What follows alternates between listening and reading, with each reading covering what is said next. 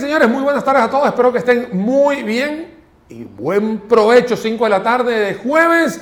Y como siempre y cada semana, aquí estamos en A Doble Nudo, hablando de temas que a usted y a mí, bueno, y a mí no, y a mi compañero Otto Guevara también le interesa. Bueno, mi nombre es Daniel Sucher, por supuesto. Bueno, el mío Otto Guevara, ¿cómo están? Este, estamos en A Doble Nudo, este programa que se transmite todos los jueves de 5 a 6 de la tarde a través de las plataformas de Daniel y mía, en Facebook, en YouTube. Este, también lo estamos transmitiendo este, por podcast, Apple Music, eh, Spotify y este programa también se transmite en vivo, canal 49.1, canal 549 Liberty Digital y se retransmite sábados y domingos en 26 cableras que están reproduciendo lo, este lo interesante, Lo interesante es que usted no se puede perder ni se lo va a perder. O sea, porque si está hoy viéndolo en vivo o en diferido, siempre va a tener la oportunidad de aprender todo lo que estamos hablando en este a doble nudo. Y el de hoy particularmente tiene una gran cantidad de temas porque casualmente la última semana han habido muchísimas cosas, tanto desde el punto de vista internacional, que va a ser el primer bloque, y los otros tres bloques los vamos a dedicar acá a Costa Rica. Y aunque usted está vestido de azul, yo de negro, pareciera que América Latina se está pintando de, rojo. de rojo. Este, las elecciones en Brasil, estamos hablando de un país que es un continente casi, es un país continental por la eh, cantidad de habitantes eh. que tiene y la extensión de terreno que tiene. Tú sabes que si yo agarro y recorto a Europa, quitando, digamos, quitando Ucrania y Rusia, que no son de la Unión Europea, sino el resto, tú lo puedes meter dentro de Brasil. Dentro de Brasil. Ese es el tamaño, ese es el tamaño, que, tiene, que tiene Brasil. Bueno, hubo elecciones, este, llegó a votar un poco más de 100 millones de personas. Eh, computaron en un tiempo récord los votos por el sistema electrónico que tienen de conteo de votos y resulta que salió ganador por, una, por un margen muy pequeño, 51 contra 49 más o menos, este, Luis Ignacio Lula da Silva. Ya había sido presidente en dos oportunidades consecutivas en, en, Brasil. Durante ocho años fue presidente, luego vino Dilma Rousseff, este, luego vino Jair Bolsonaro. Bolsonaro se estaba eh, postulando para la reelección y viene Lula y gana la elección. Y con esto vimos de inmediato en las redes sociales las, la gente de izquierda de, digamos, vinculada al presidente, el, presidente en ejercicio en Chile, Gabriel Boric, celebrando el triunfo, gente vinculada a Pedro Castillo en Perú celebrando el triunfo, los Kirchner, este, y, Cristina, eh, el kirchnerismo, ah, todos celebrando. Maduro, Petro, eh, Ortega, Ortega, este, López Díaz Cuba. Pero acá lo interesante, Otto, y para todos los que nos están escuchando hasta ahora, es muy importante saber de que nuevamente se repite una elección presidencial polarizada. O sea, que aquí está claro, Otto, de que toda América Latina, o por lo menos la mayoría, cada vez que va a ejercer un sufragio, o en la esquina derecha o en la esquina izquierda. Perdón, no estamos viendo centros como podríamos haber dicho acá en Costa Rica que, no habían esos extremos en ese, en ese caso. Aquí estamos habiendo balotajes muy marcados y que sí preocupa, digámoslo así, en el tema de Brasil específicamente. Primero porque es el país con el mayor Producto Interno Bruto de toda la región de Latinoamérica, el más poblado, por encima de 220 millones de habitantes, incluso casi doblando a, a México, que sería el segundo. Y otra cosa muy importante acá Otto, es que dentro de Brasil, Brasil se puede dividir en tres. La Amazonia, que obviamente ahí no hay nada, la parte del norte, que es Minas Gerais, y todo lo que es el sur, que es donde está Río Janeiro, Sao Paulo, etc. Y abajo gana Jair Bolsonaro. o sea, todo gana Bolsonaro y Minas Gerais, que es de, digamos de donde viene Lula, es donde él gana casi 70-30 y que por supuesto le da esto. Entonces, a su vez también es una polarización interna de Brasil que también te manda un mensaje importante en esta lectura que estamos haciendo de, eh, digamos, de, esta, de este gane, que todavía creo que no lo han, todavía no le han dado la tarjeta, ¿no? Todavía no, todavía, no todavía, todavía, el, credencial. No. ¿Cómo se llama? Estafete. La, estafeta, estafeta o, el credencial, pero en todo caso también eh, trascendió que este, en las elecciones primarias se había definido la integración de las cámaras, la integración del Senado, la integración de la Cámara Baja y en Brasil este, el grupo cercano a Bolsonaro, por lo menos llega y dice, tenemos el control de las cámaras. ¿Cuánto tiempo dure? No sabemos porque quien ejerce el poder del Poder Ejecutivo luego tiene formas de empezar a reclutar apoyos por aquí o por allá, un nombramiento de alguien en el BCIE, este, el, equivalente, el equivalente a lo que pasó hace un par de días en Costa Rica para tener apoyos de, un partido, etc. Bueno, hay maneras de, de minar lo que en teoría es un bloque fuerte de oposición para resquebrajarlo. Pero el punto relevante acá, ¿y qué tiene que ver Costa Rica con eso? ¿Y por qué esa elección es tan relevante para Costa Rica? Porque inmediatamente, después de que Pedro Castillo gana en Perú, este, inmediatamente flujos de inversión se detienen a Perú.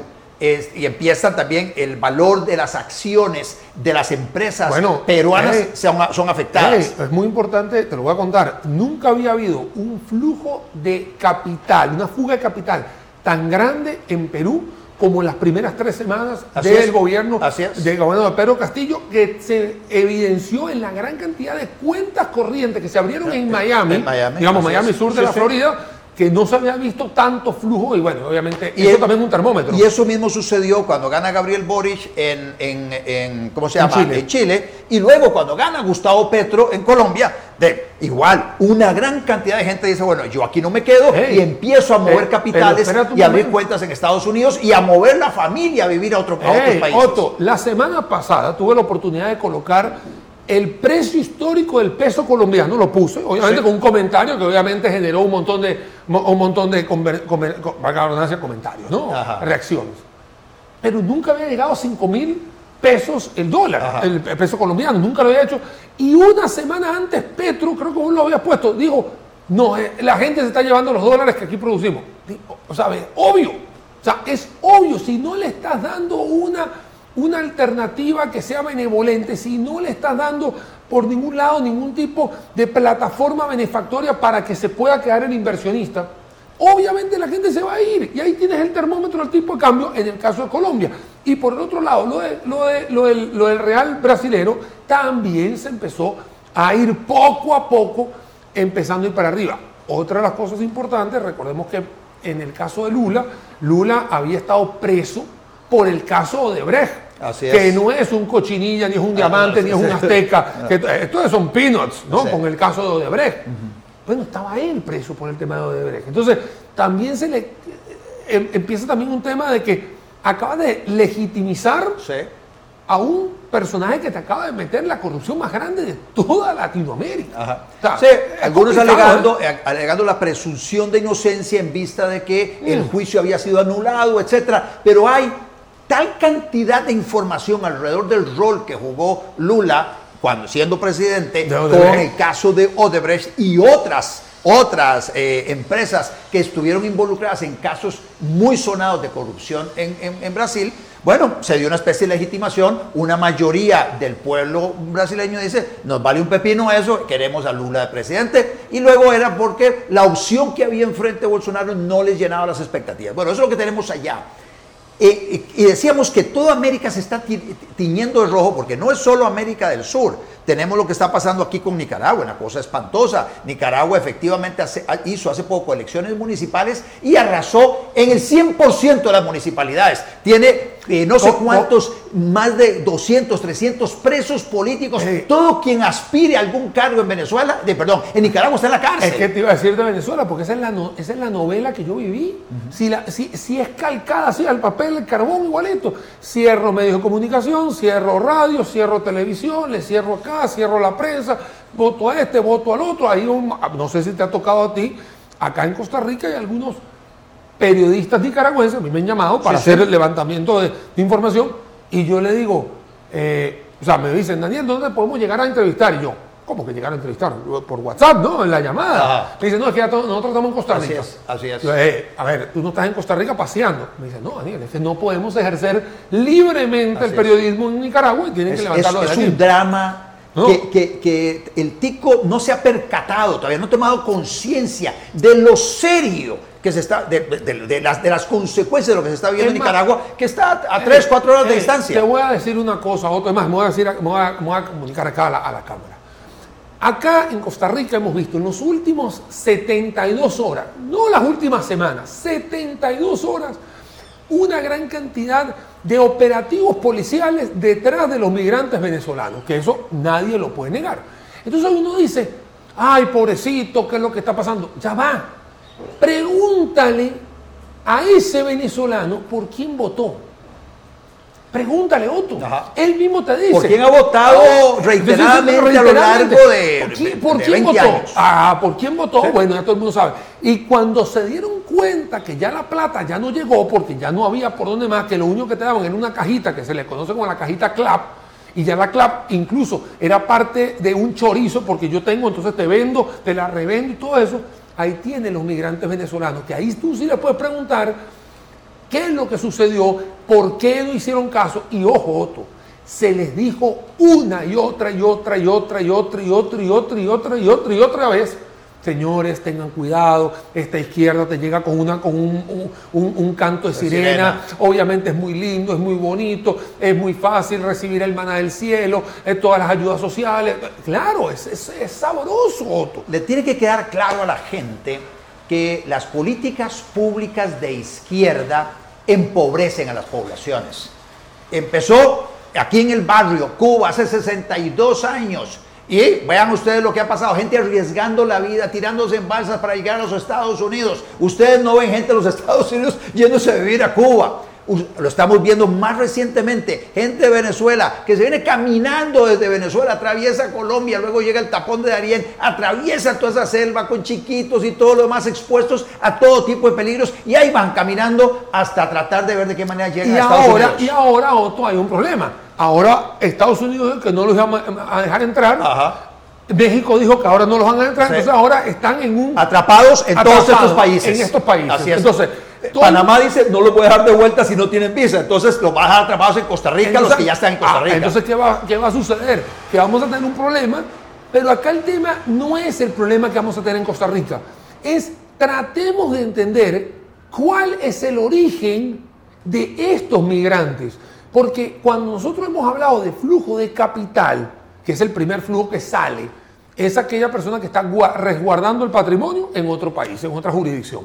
Luego salen las personas que tienen un poder adquisitivo mucho mayor para poder salir. Y talento. Y, talento, y la fuga, la fuga de etc.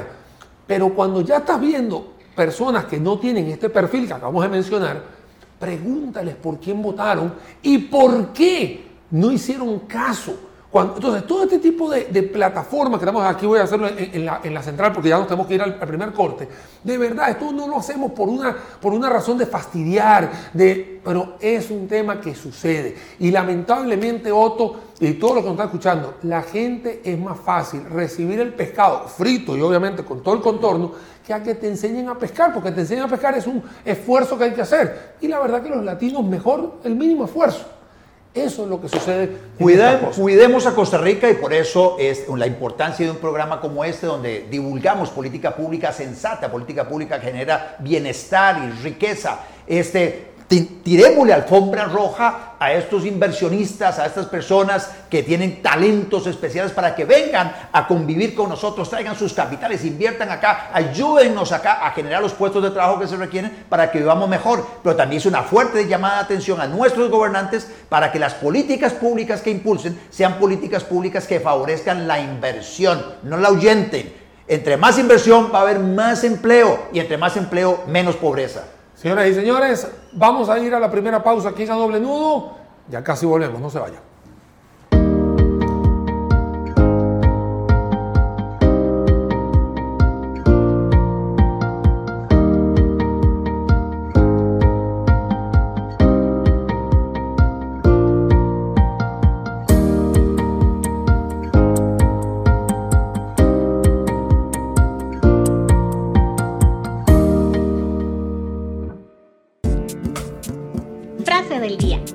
Copien lo que los países ricos hicieron para hacerse ricos.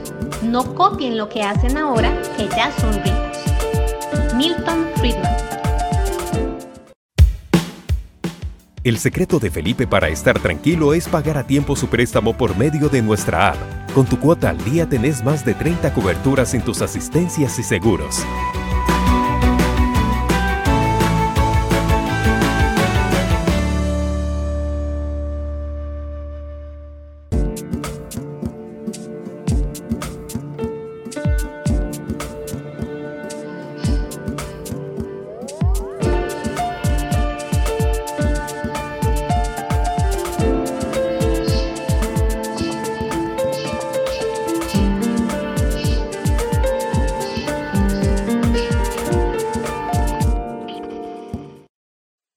Señoras y señores, aquí estamos de vuelta para el segundo bloque de A Doble Nudo. Ahora sí, venimos a Costa Rica. Vamos a hablar lo que ha sucedido en las últimas, eh, vamos a decir, los últimos cinco, seis días, puesto que el gobierno nacional tiene hoy la agenda legislativa y por supuesto ha puesto algunas cartas sobre la mesa para empezar a agilizar algunos proyectos de ley y que por supuesto han dado mucho de qué hablar. Para mí, Otto, si me permites, creo que el tema de la venta de activos, alias venta del BCR, ya yo no sé qué es lo que está pasando, Otto. De verdad, yo entiendo gente que está en contra del BCR, eh, perdón, la gente de la, venta del BCR, hay algunas alternativas, que no pagan la deuda completa, no se están dando cuenta los intereses que van hacia adelante, que es una, que, que es una cuecha para la deuda, y bueno, hay una gran cantidad de cosas que están diciendo. Ajá. Pero yo te voy a decir una cosa, Otto, yo no me quiero meter con los abogados, no me gusta el tema de la corte, no sé, no conozco,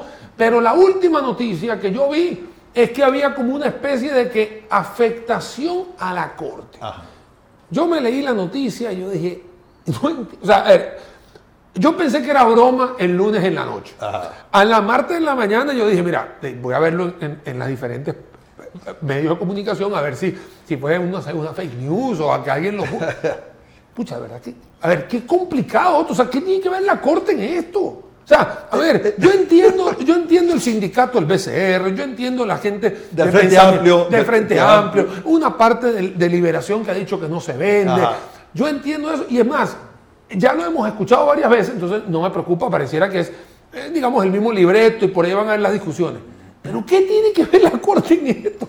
O sea, ¿verdad? Sí, no este, es muy importante que todos conozcan que los proyectos de ley, los proyectos de ley, generalmente se consultan a bueno, diferentes entidades. Obviamente, en este caso, la venta del Banco de Costa Rica se va a consultar a este, el, al Banco de Costa Rica, a ver qué opina sobre eso. Se le va a consultar a CONACIF, al Banco Central, a servicios técnicos, etcétera. Pero también lo consultaron a la Corte Suprema de Justicia.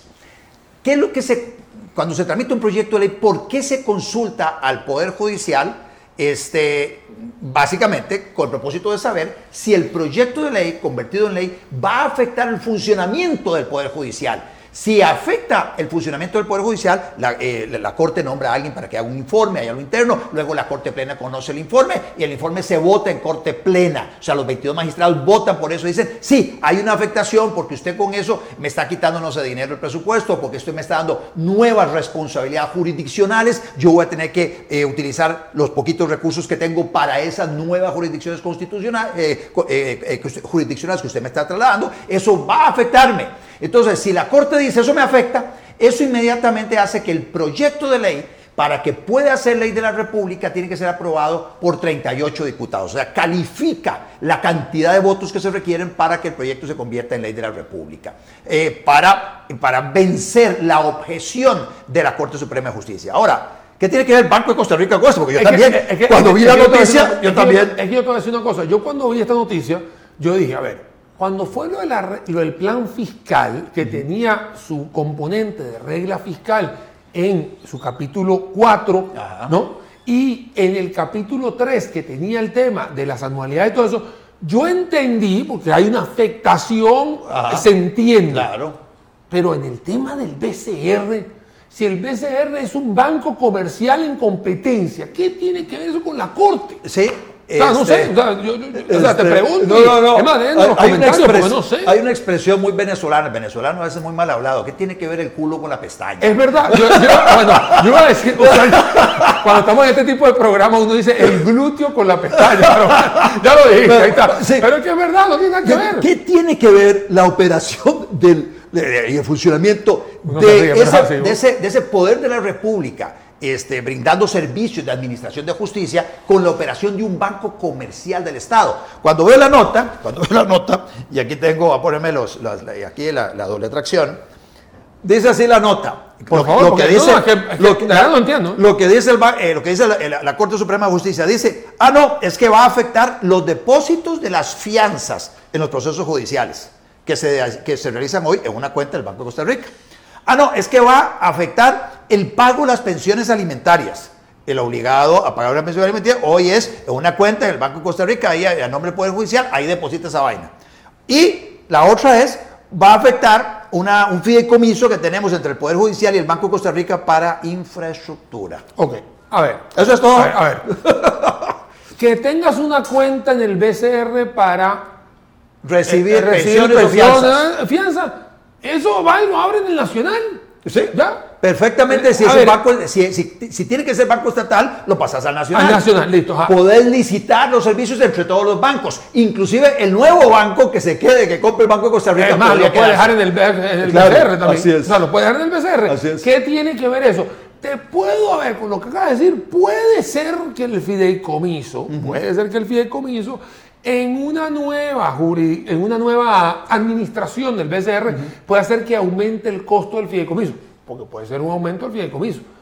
Esa te la puedo medio ahí meter ahí, pero igual el fideicomiso agarra, termina esto y lo, y lo cancelas aquí, lo pasa para el otro lado. Sí, en todo caso, el- en el proyecto de ley se establece que ese activo ¿ah? se pasa ya sea al nuevo banco o al Banco Nacional, se pasa al Banco Nacional, se cambia nada más la figura del fiduciario. Por eso- nada más. por eso es muy diciendo, sencillo. por eso estoy diciendo, me parece muy sencillo. me en que- los mismos términos en que está el Mira, fideicomiso. le metieron estrés a un sistema que no está. O sea, le metieron ganas de echar a perder algo que no tiene nada que ver. O sea, no tiene nada que ver. Le están buscando el pelo en la sopa. A Esa mí lo que me queda claro es que los señores magistrados no entienden absolutamente nada de finanzas, no entienden absolutamente nada de estados financieros, de cómo opera una empresa mercantil del Estado, cómo opera una empresa mercantil en términos generales, Normal. como para entender que un contrato de fideicomiso se le puede trasladar perfectamente al otro banco del Estado, sin ningún problema. En todo caso, podría hacerse una licitación en ese, en ese propósito, este, en, en el- en el- en- Sí, en- esa, en, esa, en esa transición para pasárselo a otro banco para que sea el fiduciario. Eh, eso es voluntad de querer ayudar, es ser empático. Mira, yo quiero ayudar aquí. Si pudiera decir, mira, el Poder Judicial tiene esta cuenta, esta cuenta, este fiduciario, y nos preocuparía que no se meta en la ecuación esto y que siempre, pero no decir que nos va a afectar como si fuese mayúsculo, porque te digo, se hizo, se rodó como pólvora. Me parece que ahí los magistrados quedaron muy mal parados. ¿No? Porque, porque te digo, yo, así como me lo estás explicando, me parece que es muy fácil comunicarlo. Es muy fácil, lo hacen en una rueda de prensa tranquilamente, señores, nosotros estamos de acuerdo con esto, solamente que el Poder Judicial tiene esta cuenta, esta cuenta y este fideicomiso, simplemente métamelo en la ecuación ahí, si va a haber algún tipo de movimiento, o regálenme por favor in advance, que tendría que ser yo como una especie de asesoría técnica, pero me parece que le metieron mucho estrés al, al sistema, por supuesto eso eh, explota Eh, por sí, todos lados. Y, además le da, le da un poco más de insumos a quienes, a quienes señalan que ese proyecto de ley requiere de mayoría calificada para aprobarse y ahí es donde viene la parte importante. Cuando ya se califica el proyecto de esa manera, ya ahora sí que no hay tutía. O sea, para poder vencer la opinión de la Corte Suprema de Justicia se van a requerir 38 votos. Y ahí entonces usted empieza a restar los del Frente Amplio, Seis. usted empiece a restar algunos de Liberación Nacional que ya dijeron que no están de acuerdo y usted empieza a restar también algunos del Partido Unidad Social Cristiana que dicen que no están de acuerdo, desconociendo inclusive lo que, le- lo que dice la doctrina social de la Iglesia a mí- a mí sobre lo- el principio de lo- acción subsidiaria del Estado. a mí lo que me llama la atención es aquellas personas, Otto, que dicen que no y cuando los invitas o cuando los invitan a hacer un debate o algo así, no saben decir más nada que no. O sea, no, es que no va a bajar la deuda. Ajá. No, no, a ver, a ver, eso no, eso no puede ser un argumento sólido, técnico de una persona que está en un curul. Te lo puedo aceptar de una persona de estos seguidores que uno tiene que a veces te dicen algo por decirlo por hobby. Pero hay muchos que son muy inteligentes, al igual que todos los que están ahí en las curules, y por supuesto que deben de decir qué es lo que tiene que pasar, por qué usted está en contra. O sea, ¿cuál es la razón por la cual usted está en contra? Y si se sabe todos los perdón, los, antecedentes de por qué se está llegando a este tema. Este tema que por ahí lo evixa, que nadie lo habla, pero de eso debería ser ya rápido. Y el tema del 49% del índice es el que ha quedado como más rezagado, ha quedado como, como que nadie lo está hablando, como que nadie... Entonces, que, y te voy a decir una cosa, Otto, no quiero ser pájaro de mal agüero, pero creería yo que con las últimas cifras fiscales que hemos tenido en Costa Rica, que lo vimos casualmente eh, lunes, el martes empezó la rueda de prensa, posiblemente el tema del INS no se dé tanto rápido. Sí, yo, eh, porque las cifras son espectaculares. Sí, las cifras han mejorado sustancialmente, entonces la presión que había para ver de qué forma se logra reducir ese desequilibrio en las finanzas públicas, ya entonces merma. Y luego eh, la, cantidad de voces en contra de ese proyecto dicen, ah, la verdad es que no me voy a desgastar. ojo, ojo, porque me lo acaba de decir Víctor acá, que me lo, me lo pasó. ¿Por qué el del BCR es más fácil que el del INS, porque el INS todavía hay que hacer más procesos, hay que convertirlo en una sociedad anónima, hay que hacer más cosas. O sea, es más cosas y la gente no lo ve tan tangible, entonces podría ser un... y, la venta es un 49% de las acciones, entonces viene toda esa discusión. Es más, eh, es más engorroso encontrar un socio, en, esas, condiciones, claro. E, eso, por eso te digo que el del INS podría estar ahí. Listo, claro, las cifras fiscales que hubo el pasado martes, obviamente son, digamos, espectaculares. Y digo espectaculares porque, a ver, teníamos 10 años que no teníamos un superávit primario por encima del 2%. La deuda bajó a 64, vamos a decir 63 algo, ¿no? 64 eh, por ciento del PIB, cuando acabamos de tener prácticamente hace un mes, hace un mes, hace un año y medio, coqueteamos el 70%. O sea, hemos visto cifras que han estado muy benevolentes, que incluso el Fondo Monetario Internacional también ha mencionado guiñó el ojo, muy positivo. O sea, es algo que, digo yo, que podría justificar que lo del INS podría quedar un poquito más, digamos, second wave, en una segunda etapa, en algún momento que se pueda. Pero el BCR, y creo que lo de VIXA debería estar ya prácticamente en discusión. Sí, pero, de VIXA no se viene hablando nada, no se habla nada de VIXA. Claro. Es un activo que pertenece a los dos bancos, el Banco Nacional y el Banco de Costa Rica, teniendo la mayoría de las acciones el Banco de Costa Rica. De eso tampoco se está discutiendo.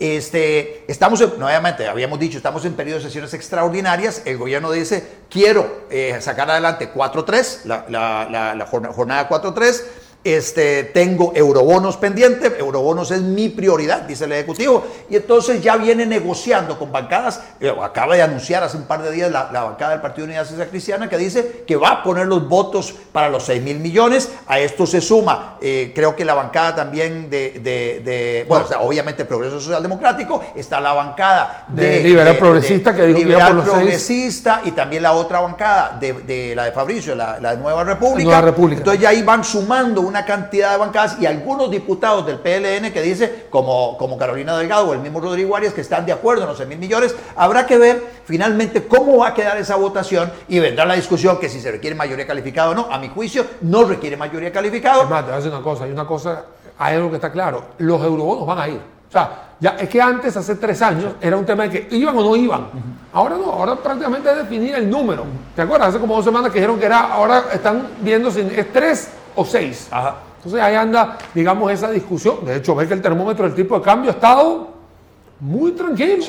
más, más, bien exportadores están pegando el grito al cielo diciendo de cómo es posible que mientras se está dando una devaluación en prácticamente todos los países las monedas locales pierden valor frente al dólar, en Costa Rica la moneda local, el colón, está apreciando. Ya te voy, a, ya te voy a contar eso, pero ¿cómo te lo voy a contar? Ahora que hagamos una pausa aquí en A Doble no se vaya porque vienen algunos temas interesantes marchamos incluido en esos temas. Ya venimos.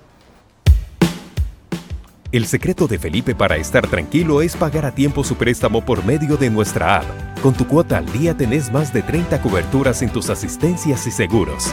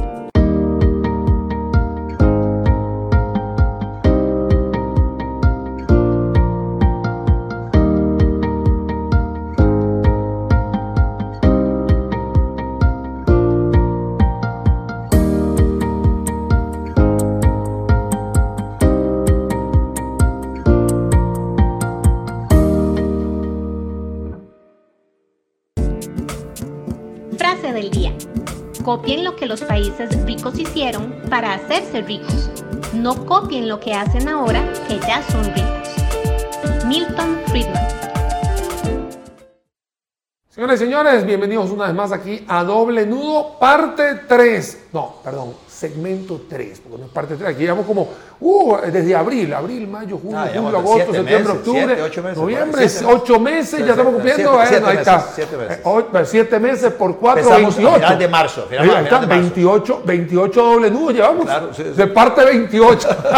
no, señoras y señores, ¿por qué está una apreciación del colón costarricense? Bueno, si bien es cierto, a lo largo del mundo se han depreciado muchas monedas, se ha fortalecido el dólar, digámoslo así. ¿Qué es lo que está pasando en Costa Rica? Bueno, te cuento, Otto, que estamos ya prácticamente parity con las entradas de turistas en Costa Rica. Y entre más nos acerquemos al 31 de diciembre, ya estamos más cerca de quitar ese, ese, perdón, ese récord que tuvimos en 2019 de 3.300.000 y posiblemente si por la víspera sacamos el día, va a llegar más gente. Claro, teniendo una entrada de dólares por turismo, también ha habido inversiones que se han ido anunciando, y aquí tengo que hacer una cuña publicitaria para la gente de CINDE, que ha hecho muy buen trabajo, por lo menos a lo largo del año ha hecho una gran cantidad de aperturas de nuevas, de nuevas corporaciones Y, y ampliaciones de las que están actualmente. Claro, entonces ahí te das cuenta que también llevas una gran cantidad de dólares que te están inundando el país. Tanto El, es así. el 15% del Producto Interno Bruto de hoy es producto de zona franca. zona franca. En los últimos años ha pasado del 10, 12 al 15%. Sí, y, y de hecho otra cosa importante es que también cuando nosotros tuvimos el- la entrada de mil millones de la- de la- del Fondo Latinoamericano de Reservas, llegaron las reservas a 7.500 y con toda esta entrada de dólares prácticamente las reservas están muy bien oxigenadas. Entonces, digamos que ha habido como una, una calma muy buena desde el punto de vista económico, pero claro, como todo en la vida, tipo de cambio fijo, digamos, desde el punto de vista eh, natural, pero bajo, hay tres sectores que van a empezar a pegar el grito del cielo a la vuelta de la esquina y tú hablabas de exportaciones. Así es. Y los exportadores sí la están viendo, digamos, un poco más complicada porque tienen una apreciación del colón, pero tampoco tienes una, una, una mitigación de todo lo que necesitas, en la- en la- digamos, en la parte de la estructura de precios o de costos.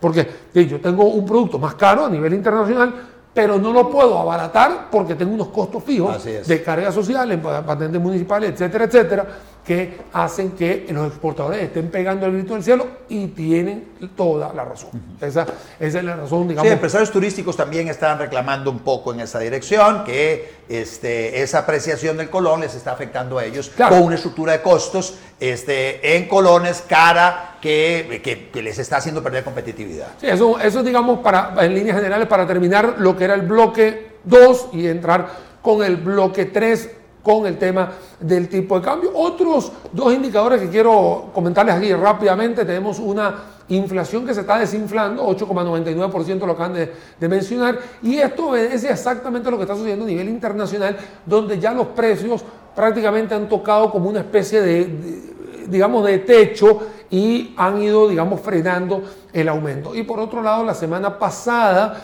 eh, justamente el, viernes, se anuncia la, la cifra de desempleo del 12%, en el cual hay un aumento en la fuerza laboral, pero también existe, digamos, algunas alternativas para mitigar el tema del desempleo.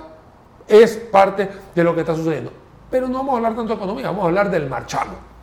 ¿Qué tiene que, ver con, tiene que ver con la economía familiar? economía Tiene que- familiar, Tiene ok. que ver con la economía familiar de quienes tienen cargo. No lo, no lo voy a decir en las palabras como todo el mundo quisiera, pero qué despelote. Porque es un despelote total. Pero a ver, Otto, es un despelote de todos los noviembre. O sea, de, todos de- los de noviembre. todos los noviembres, pareciera que en este, inclusive, algo sucedió. El hackeo, no sé. Puede ser que sean Puede ser, ¿no? consecuencias del hackeo, pero este año ha sido peor que todos los años anteriores por la cantidad de reclamos que la gente ha empezado a hacer. Sí, pero es que, te voy a decir Este, una, es que te voy a decir una cosa. Acá hay un tema que tiene que ver con la ecuación, la fórmula de cómo se calcula el precio del valor del vehículo. Todos los vehículos tienen una especie de depreciación lineal del 10% y luego le tiene que sumar la inflación del año. Entonces, hemos tenido un 10% hacia abajo, pero un 12% hacia arriba. Entonces a todo el mundo le subió 2%. Eh, Digamos, estaba en líneas generales, eh, más o menos hacia la fórmula que hoy en día estaría dando toda, bueno, es la razón de esta irritación que tenemos todos acá.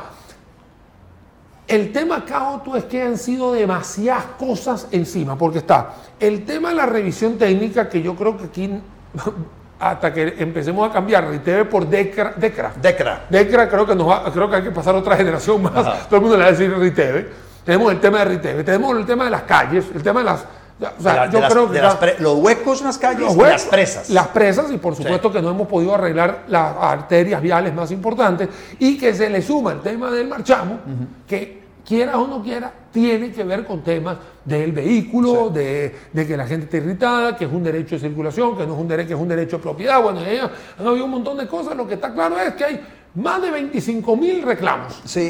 Hey, y todo gracias a ti, porque tú pusiste ahí el machote, ¿no? Eh, haga un, tutorial, un, tutorial. Un tutorial sobre cómo hacerlo. Aquí es muy, importante que entendamos que el, que el marchamo, lo que se denomina marchamo, está compuesto por tres rubros. El seguro obligatorio de vehículos, por un lado, ese es del INS.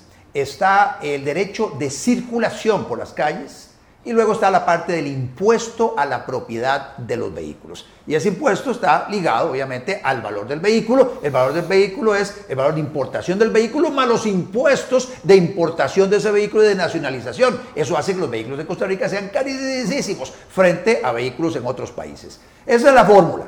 Pero bueno, aquí vienen las trampas y por qué en todos los noviembre es el mismo tema. Eh, la legislación establece que varios meses antes de que inicie el cobro del marchamo, la administración tiene que publicar los valores. Y entonces le dice a, los, administrados, mire, eh, para el, derecho de circulación del año entrante y en los impuestos que voy a cobrar el año entrante, estos son todos los valores. Y publica todos los, los, vehículos con sus diferentes características. Si usted no está de acuerdo con eso, haga los reclamos correspondientes con tiempo. Eso no lo hace la administración. Entonces uno llega, primero de noviembre, la gente se mete y se encuentra con que su vehículo, que tiene un valor de mercado muy inferior al que, en, muchos casos, en la mayoría de los casos de los reclamos es porque el vehículo tiene un valor de mercado inferior al que Hacienda considera es su valor fiscal, haciendo esa, esa aritmética, el 10% de depreciación más la inflación y te da un incremento del 2 punto y pico frente al valor que tenía el año pasado. Entonces dicen, no, pero, pero este, con ese valor y se lo vendo, págueme por, ese valor porque mi carro vale menos. Y entonces ahí es donde viene el tutorial que les dije, bueno, si es el caso suyo, saque las fotos de, en las redes sociales de cómo andan los valores de mercado, mande la información a Hacienda, haga el reclamo correspondiente para que eh, Hacienda se lo revise y entonces le ajuste el valor. Y hágalo cuanto antes, porque si usted se espera hasta el final, ya no le va a dar tiempo para que Hacienda le conteste, le va a cobrar lo que le va a cobrar el primero de enero. Usted tiene que circular con el marchamo porque lo contrario le hacen partes y lo cualquier reclamo vendrá posteriormente la resolución de Hacienda para ver cómo le devuelven a usted la plata. pero, si usted tiene razón. Sí, pero a ver, tienes, aquí al corte tienes 25 mil personas que siguieron el tutorial, vamos a decirlo así. Tienes 25 mil personas, solo salta cualquiera. No, cualquiera. Eso es y ha dicho Novia Costa, mi jerarca de, Hacienda, que va a estar revisando esto lo más rápido posible. Pero prácticamente ya el martes que viene ya es 15. Ya, ya, ya, ya se fue 15 días. y es cada vez más gente, porque yo vi otra cifra, yo vi otra cifra de 60 mil personas eh, reclamando, imagínate. O sea, hay de 25 mil a 60 mil, no sé, puede ser 100 mil personas reclamando. Aquí, aquí me chequean, creo que se llama AIDEMA que es la Asociación de, importadores de, vehículos. Ahí te están diciendo que hey, aquí hay un desastre, es un desorden. Y también hay otro problema, Otto. Hay un montón de carros que todavía no les han dado placa. De ah. todos los que han dado, que han venido, eh, digamos, eh, vendiéndose a lo largo de este año, no les han dado placa porque o no hay DECRA, que es RITEVE, bueno, RITEVE digo yo, pero yo creo que todos vamos a decir, mira, RITEVE, y por el otro lado no tiene valores fiscales. O sea, ¿qué haces? O sea, ¿cómo vas a hacer para resolver todos estos problemas, porque de verdad son todos los flechazos al mismo tiempo. Así es. Y aquí quiero compartir con vos, este, Daniel, y con ustedes también, una, algo que mencioné en, en, el programa en vivo eh, mío que hago todas las semanas. Eso lo dije la semana pasada, pero lo voy a compartir acá en este doble nudo. Vos sabés que el, dije que eran tres componentes, ¿verdad? Sí, sí, el SOA, el SOA, el, SOA, el, el impuesto el derecho al, ruedo, al ruedo y el, impuesto, a, la propiedad. Vemos que el impuesto a la propiedad, cuando uno revisa, a ver, ¿a dónde nació ese impuesto? ¿Por qué en Costa Rica los impuestos, hay, hay un impuesto a la propiedad que se paga todos los años? Y resulta que la génesis, cuando nace eso, es en el primer gobierno de Oscar Arias, 86-90, eh, a un, un diputado muy creativo, mientras estaban tramitando un proyecto de ley que era un convenio centroamericano sobre textiles, sobre textiles, metió un día una moción para incorporar un capítulo a ese convenio centroamericano de textiles, que era el capítulo del impuesto a la propiedad de vehículos, aeronaves y embarcaciones. Y se lo metieron. Este, rompiendo, violentando el derecho que tiene el diputado de eh, un convenio internacional de decir nada más lo apruebo o lo repruebo y le meto estas cláusulas interpretativas. Los diputados no tienen esa, esa competencia, pero el punto es, bueno, aún así lo hicieron, lo aprobaron, se lo incorporaron al convenio centroamericano de textiles y esa es la génesis. la sala, ahí hay material, ahí hay material. Ahí sí que, puedo decir yo que eso tiene que ver con el glúteo y la pestaña. Eso tiene nada que ver. ahí sí no tiene nada que ver. Nada que ver. Por lo menos lo del Banco BCR y lo del Poder Judicial, por lo menos tiene las cuentas ahí. Porque tiene que ver los textiles. Por eso, por eso entonces le dejamos ahí a ustedes este, de mencionado el tema para que volvamos a la sala constitucional a repasar eso. Repasemos, porque yo había presentado una acción de inconstitucionalidad en algún momento contra esa, contra, contra esa aberración jurídica y la sala me dijo, es que la sala no existía en aquel momento, la sala se creó en el 89, eso se aprobó antes, era costumbre parlamentaria hacer esos, esos desmadres, así que nos tapamos los ojos. yo no estoy en contra, yo Daniel no estoy en contra del, es más, del SOA me parece que es algo, es más, tú sabes que no todos los países tienen SOA, ¿no? o sea, eso no existe. El tema del derecho al rodado, eh, bueno, eso es normal, eso en todos los, del país. Yo sé que hay un tema de que no debería ser lineal y no debería ser un flat tax. como, eh, como, como, el peaje, como el peaje. Vos tenés dos ejes, vos pagás 700, 2000 mil pesos independientemente del valor del carro. Exactamente. Y después, si tienes un, derecho de propiedad aquí, este sí es el que tú deberías ir ahí. ¿Por qué? Así es. O sea, es ahí donde tú deberías. Claro, que si yo lo separo que podría ser como un bien inmueble, como una casa, bueno, obviamente pagarías más por el, valor. Pero los otros dos no deberías tener ningún problema. Sé que el SOA en el tema de taxis y el tema de motocicletas eh, eh, tiene se, ha incrementado por el aumento del Por el tema del siniestro. El siniestro, sí. Eso, pero eso es entendible. Eso es entendible. Pero ¿cómo te vas a meter esto en un textil? Sí, sí, Entonces, bueno, eso tiene nada que ver. Tarea pendiente para, para, todos, para todos en la sociedad. Glúteo derecho con, con pestaña, izquierda. Señoras y señores, estamos aquí en A Doble Nudo. Vamos aquí a la, a la página, a la página, a la, a la cámara, cámara central. Vamos a ir a una pausa y volvemos con un tema que Daniel Suchar le fascina. Porque todo lo que tenga que ver con cosas propias y en vez de estar pagando alquileres como loco, ciudad gobierno, pausa, volvemos.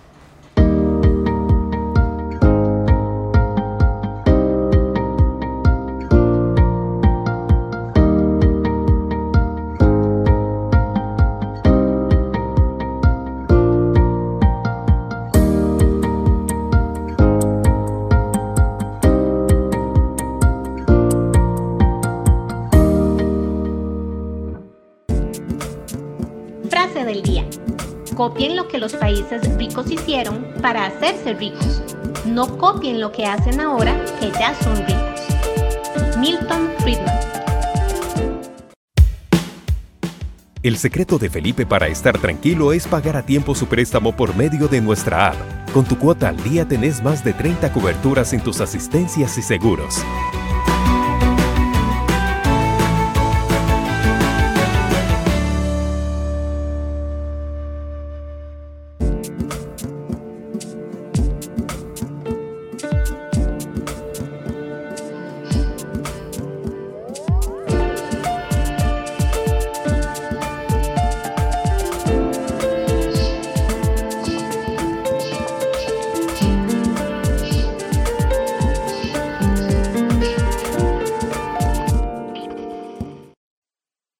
Señores, Víctor manda a decir que tenemos que entrar en cámara. Aquí estábamos hablando de otro tema, otro y yo, pero bueno, Víctor aquí es el que manda, Anita es la que pone la pauta, entonces aquí uno tiene que hacerle caso. Cuarto bloque de a doble nudo. Y a ver, ¿usted quiere alquilar o usted quiere comprar? Si usted alquila, como desde el punto de vista gubernamental, es un gasto que usted tiene que hacer todos los meses, sí, todos los meses, todos los meses, todos los meses. Y nos hemos dado cuenta que no solamente que son un gasto, sino que varios alquileres están en dólares también, ¿no? por ahí. Se da una idea, no es nueva, pero bueno, aquí fue el, único que le, agarró los cachos al toro y dijo, bueno, vamos a poner ciudad-gobierno. Ciudad-gobierno es agarrar a todas las instituciones, o la mayoría de todas, y tenerlas en un lugar. Lo que se llama en inglés un town hall. Ahí está todo el mundo. No es nuevo, en Washington existe, en Miami existe, en todos los lugares del mundo existe un, como un city center donde está todo esto.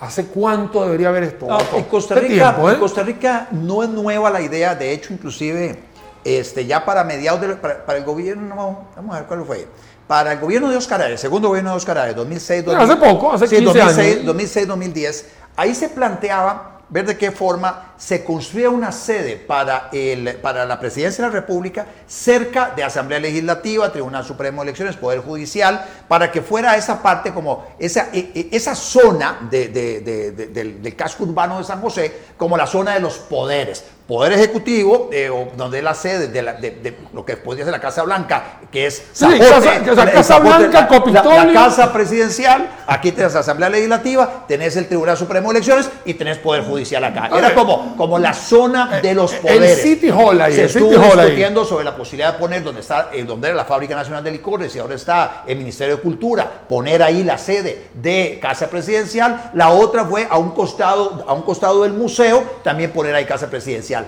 Ese proyecto estuvo ahí dando vueltas y nunca levantó.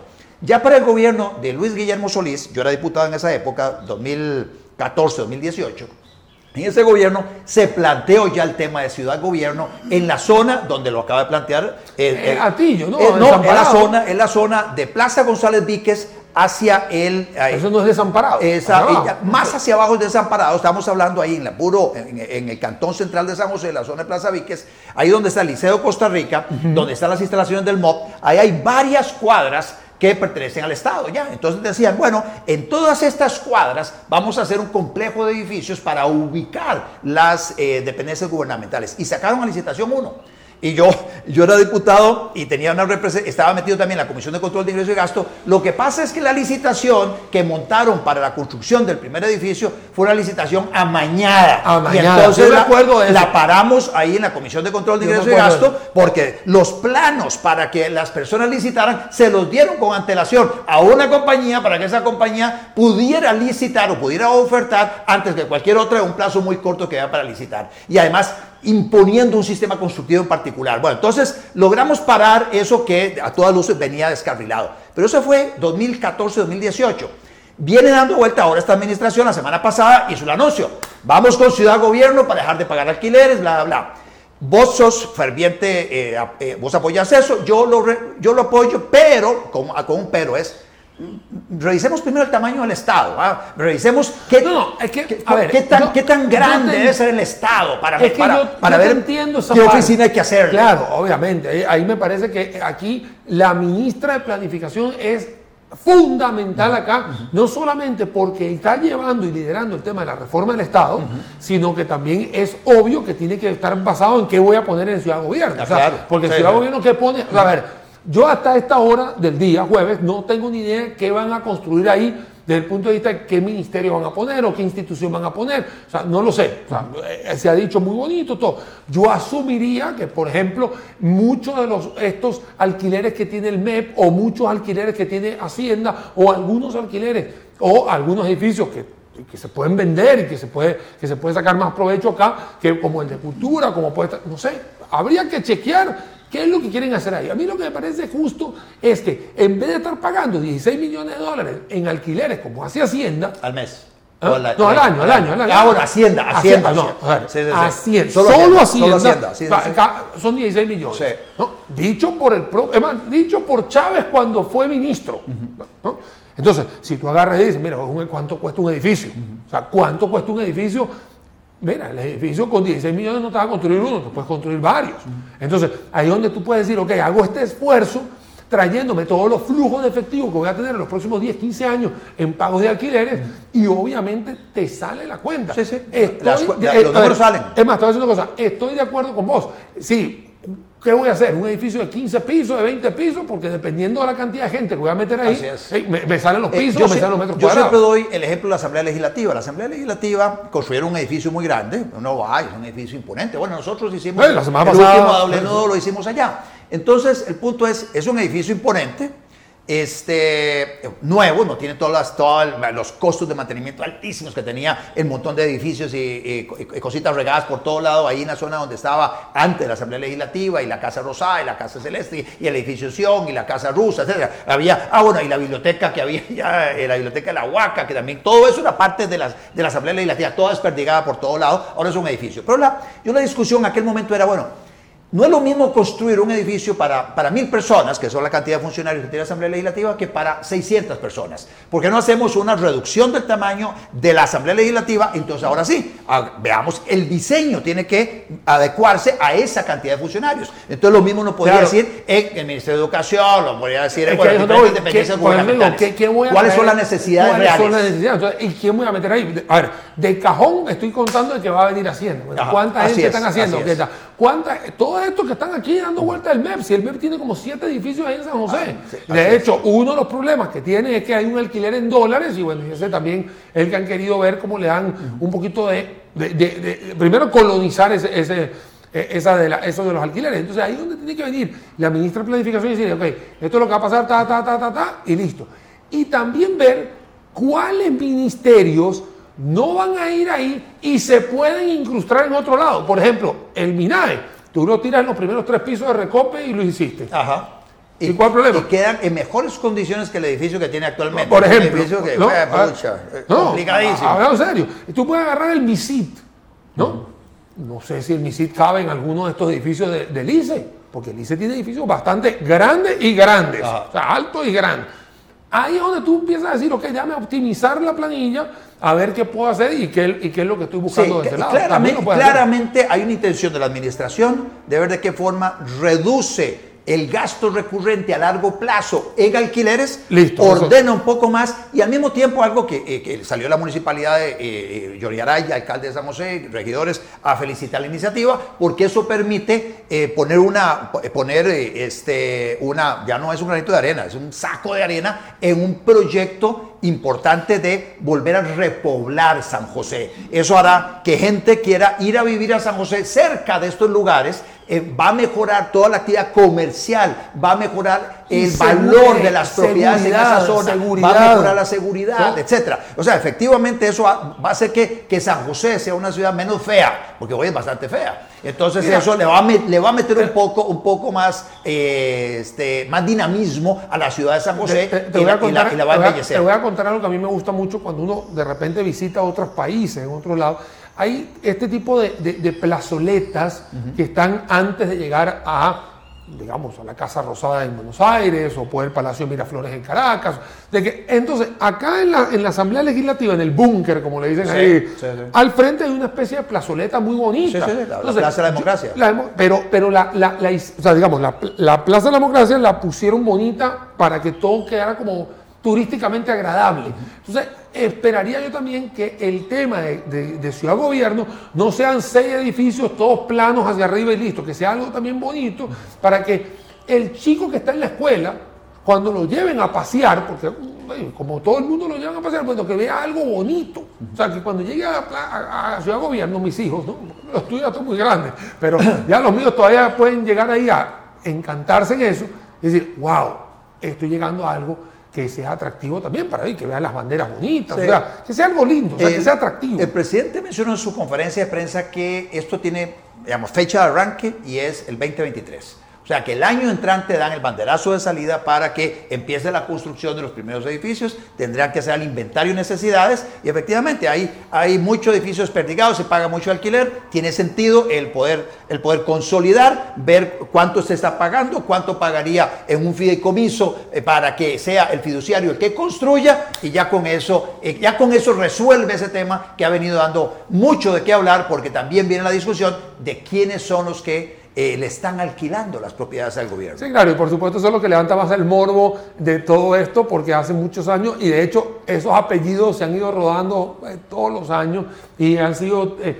partícipes de las contiendas electorales y todo eso, no es nada nuevo. pero todo ese morbo queda de lado y entonces empieza una nueva etapa en Costa Rica. Señoras y señores, nueva etapa que vamos a tener para el año que viene, pero no se nos vaya porque si bien estamos terminando este programa doble nudo, no ha terminado ni el mes de noviembre ni este año 2022 porque hay bastantes cosas por hacer, así que si Dios lo permite, otro, nos vemos la semana que viene. Nos vemos, si Dios quiere, el próximo jueves en otro programa más de A Doble Nudo. Chao.